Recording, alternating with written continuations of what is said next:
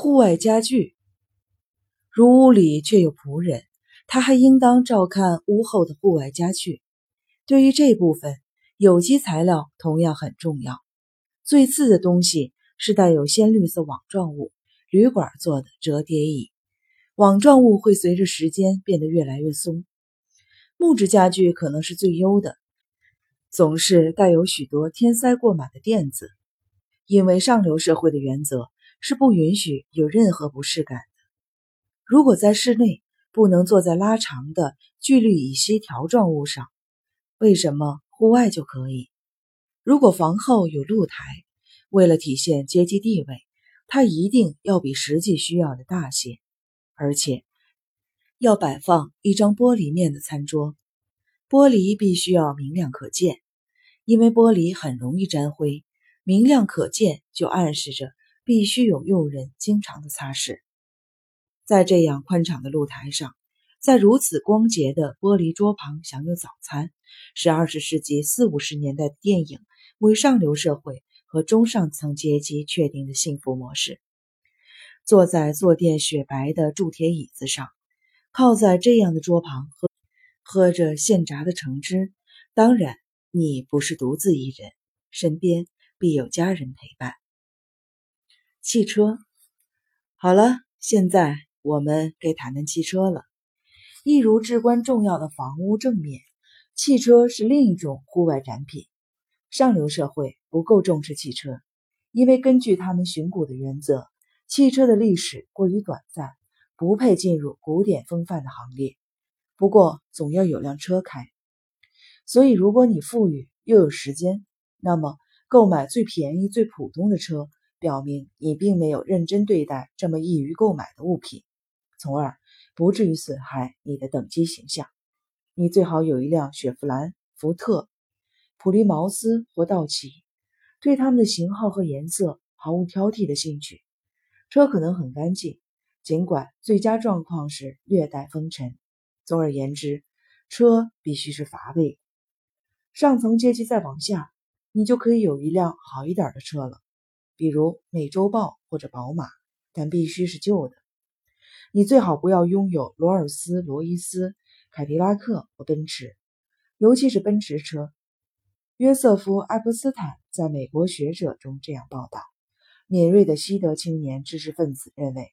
奔驰轿车标志着一种高级的庸俗，是供比利华山的牙医和非洲内阁部长们乘坐的汽车。确切地说，只有中上层阶级中最糟的一类才会去购买奔驰，就像他们之中最优秀的人士会开奥兹莫比尔、别克、克莱斯勒这样的车，可能还有吉普车和路虎。高级越野车传递着这样的暗示。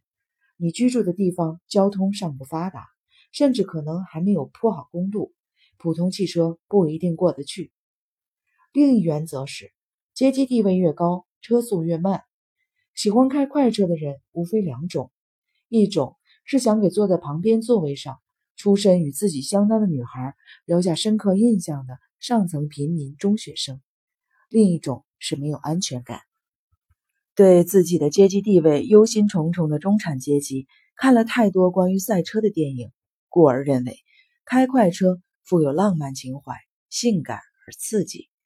事实上，要想做上等人，就得开得慢、开得稳，悄无声息地沿着路中央行驶。汽车携带的阶级信号不仅仅局限于牌子、车型和车的状况，还包括车上展示的物品。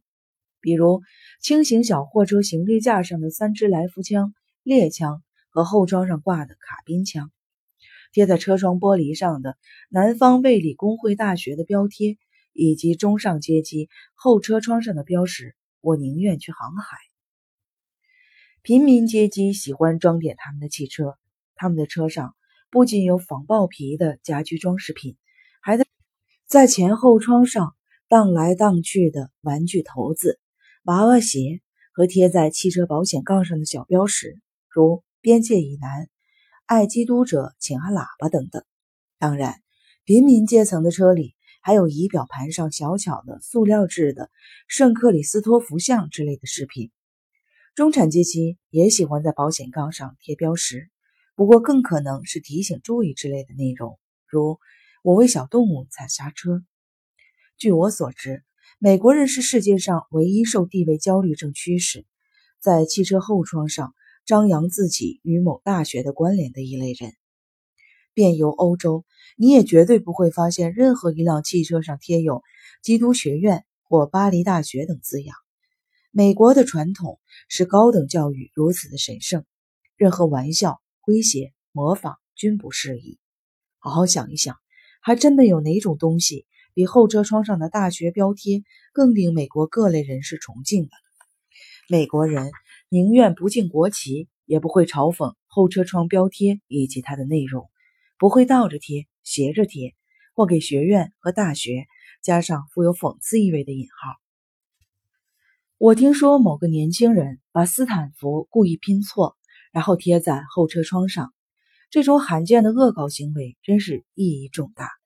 任何有幸与哈佛或者普林斯顿大学有关联的家庭，都绝不会把库茨敦州立大学的标贴贴在后车窗上，哪怕是为了幽默一把。这些标贴带来的道德问题是美国特有的。一位家庭成员从一所著名的学校毕业后，过多久还在继续使用该校的标贴呢？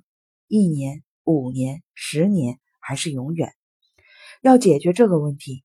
美国的家庭们应该得到权威性的指导，而且我觉得这种指导最好能来自那些大学本身。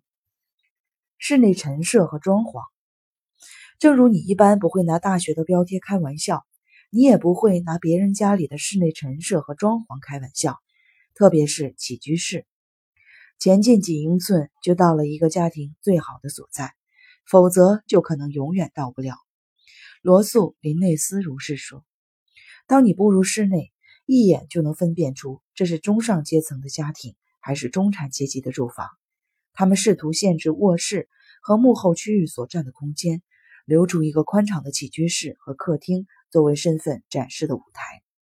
社会学家斯图尔查平五十年前在他的《当代美国习俗》中精心研究过起居室里展现的文化特征。他说，起居室里文化物品的陈设。对朋友和访客关于主人社会地位的看法，可能产生无可估量的影响。为了计算起居室传递的等级信息，查评设计了一种他称为起居室评分表的工具，来给各种陈设评分。如果起居室里摆放着闹钟，你会被扣两分；如果壁炉上方摆着三个或多个器皿，你会加八分；铺硬木地板则可以给你加十分。每个有窗帘的窗户加两分，每个放满书的书架加八分，每一份报纸杂志可加八分。如果不留心将缝纫机放在了起居室里，就会被扣两分。这个工具很令人钦佩，但也有缺点。一方面，茶评的分类并非完美无缺。以杂志为例，重要的应该是什么杂志？读者文摘或家庭圈会大幅降低你的层次，但可以通过。史密森学会会刊或艺术新闻来弥补。第二，茶评没有考虑到中上层阶级的滑稽模仿式的陈设。自他那时以来，滑稽模仿已有长足的发展。他所注意到的令人遗憾的物品包括缝纫机，而今天，缝纫机可以在一个模仿高科技的背景下成为滑稽展示的内容。我试图更新它的评分表，使它成为简便易行的，测量你自己。你的邻人和朋友等级的更可信的依据，在本书的附录中，你会找到我设计的评分表。